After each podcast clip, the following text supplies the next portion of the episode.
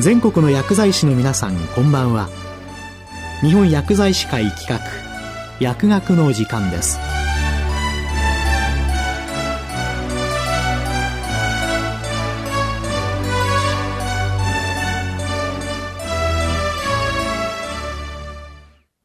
今日は新型コロナウイルス感染症についてお送りします。解説は東北医科薬科大学感染症学特任教授の角光夫さんです。昨年12月31日に中国武漢で原因不明の肺炎が報道されてからわずか6ヶ月足らずで全世界で1000万人を超える感染者数、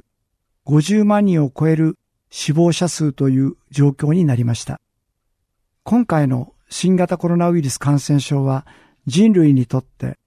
1918年に発生したスペイン風邪に匹敵するほどの出来事であり、まさに危機そのものです。本日は新型コロナウイルス感染症についてお話しさせていただきたいと思います。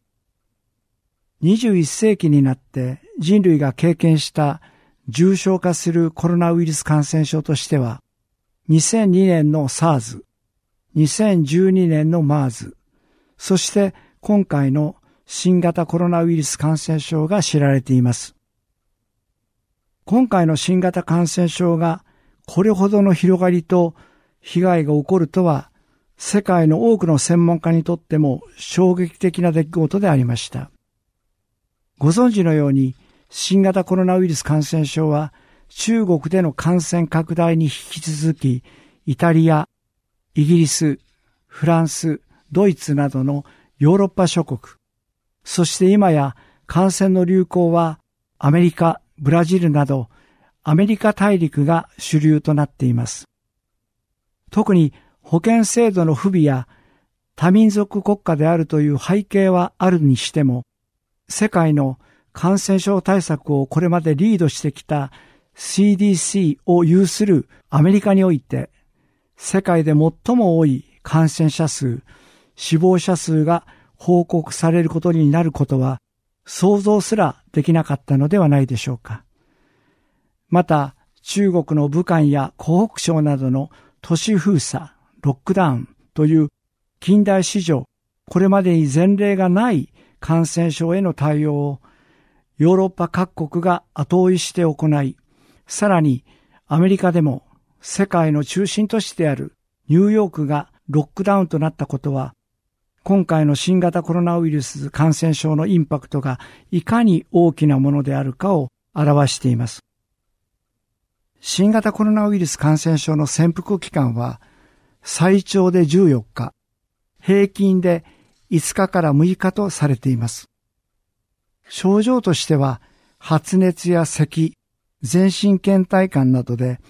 味覚障害や嗅覚障害なども報告されています。80%の方々は風邪用症状が7日間、1週間ほど続き回復しますが、20%の方は熱や咳などが長引き、軽度の息苦しさなどが出現するために入院が必要となります。また、約5%の方は入院後人工呼吸器などの使用が必要となります。重症化、重篤化するのは高齢者や基礎疾患を有する感染者が多いとされていますが、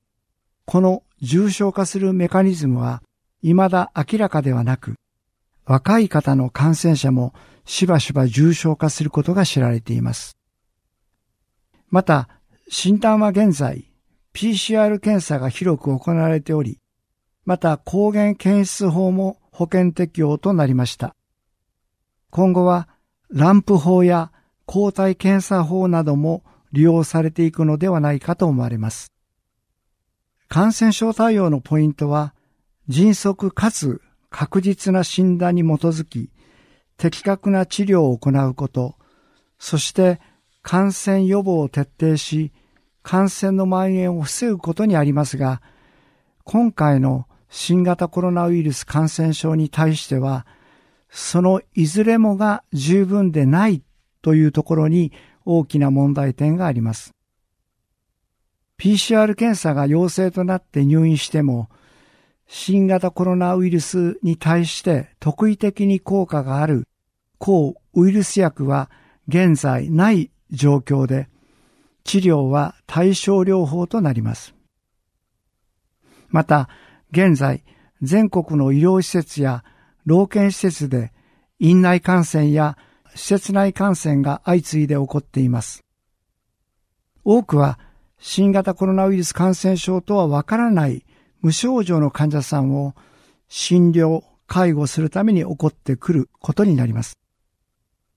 今回の新型コロナウイルス感染症では、無症状病原体保有者が一定数存在しており、そのことが病院内、施設内における感染症対策を一層困難なものとしています。さらに、新型コロナウイルスは、鼻腔や口腔などの上気道だけではなく、気管や気管支など、あるいは肺などの下気道、さらには腸管、血管内、心臓など、人の体内の様々な器官や組織に感染し、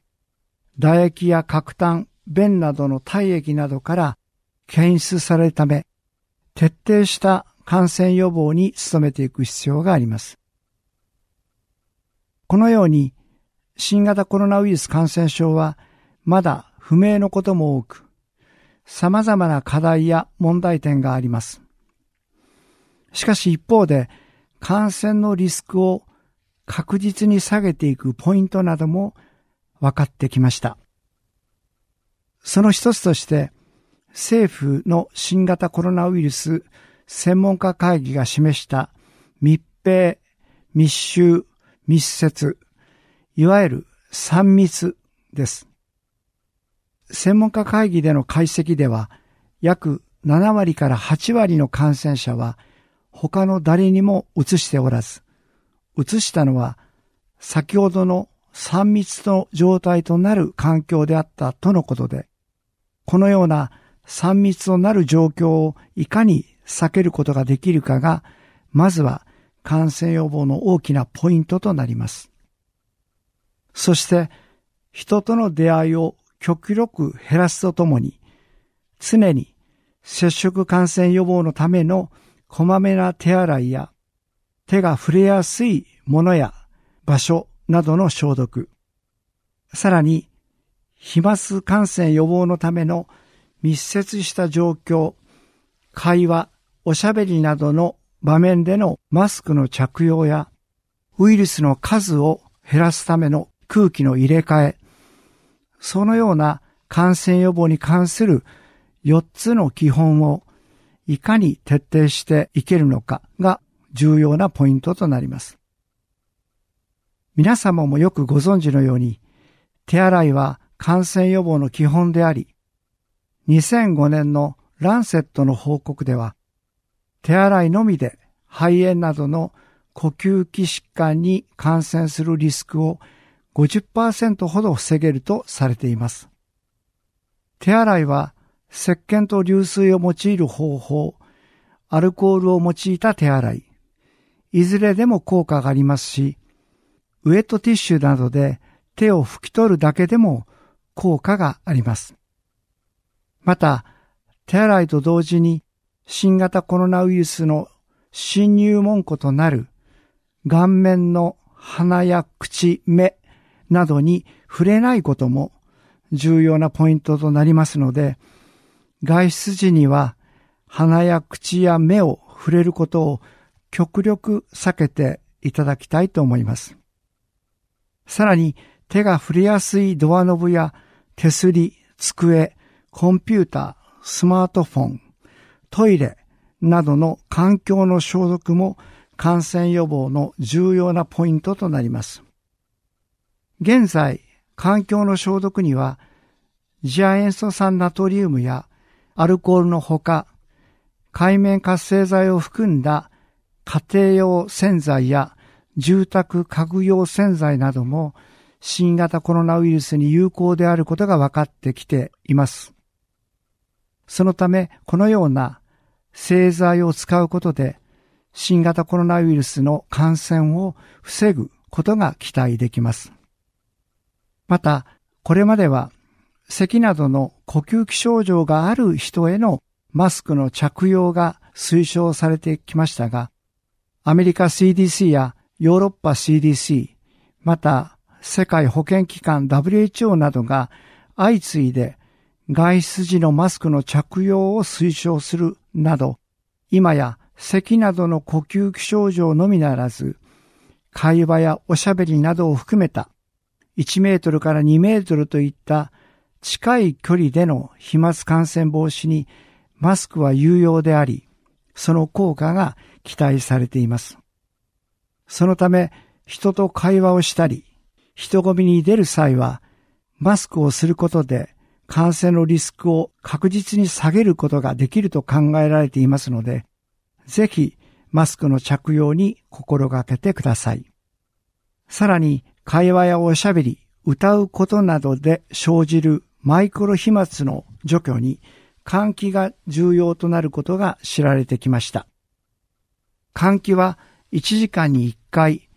5分から10分ほど窓を開け空気の入れ替えをすること、さらにエアコンを利用する場合は窓を常時5センチから10センチ開けておくことも推奨されていますので、このような方法でぜひとも換気にも十分注意をしていただきたいと思います。緊急事態宣言が解除され、経済活動や社会活動が始まっていく中で、東京などでは感染者が再び増加してきています。新型コロナウイルス感染症に罹患した患者さん、特に重症の患者さんのためのベッドは必ずしも十分ではなく、今後さらに全国で患者さんが増加してきた場合は、市中感染のみならず、院内感染や施設内感染が再び増加し、医療崩壊が起こることも予想されます。そのため、今こそ私たち国民一人一人の行動変容が求められています。国民一人一人がこまめな手洗い、マスクの着用、よく手が触れる場所や環境の消毒、定期的な換気など、私たちの普段からの生活の中での新たな習慣とし、感染予防に努め、可能な限り3密を避け、共に連携協力していくことで、必ずや新型コロナウイルス感染症の脅威に打ち勝つことができると信じています。皆さん、これからも頑張っていきましょう。今日は新型コロナウイルス感染症についてお送りしました。解説は東北医科薬科大学感染症学特任教授の角光夫さんでした。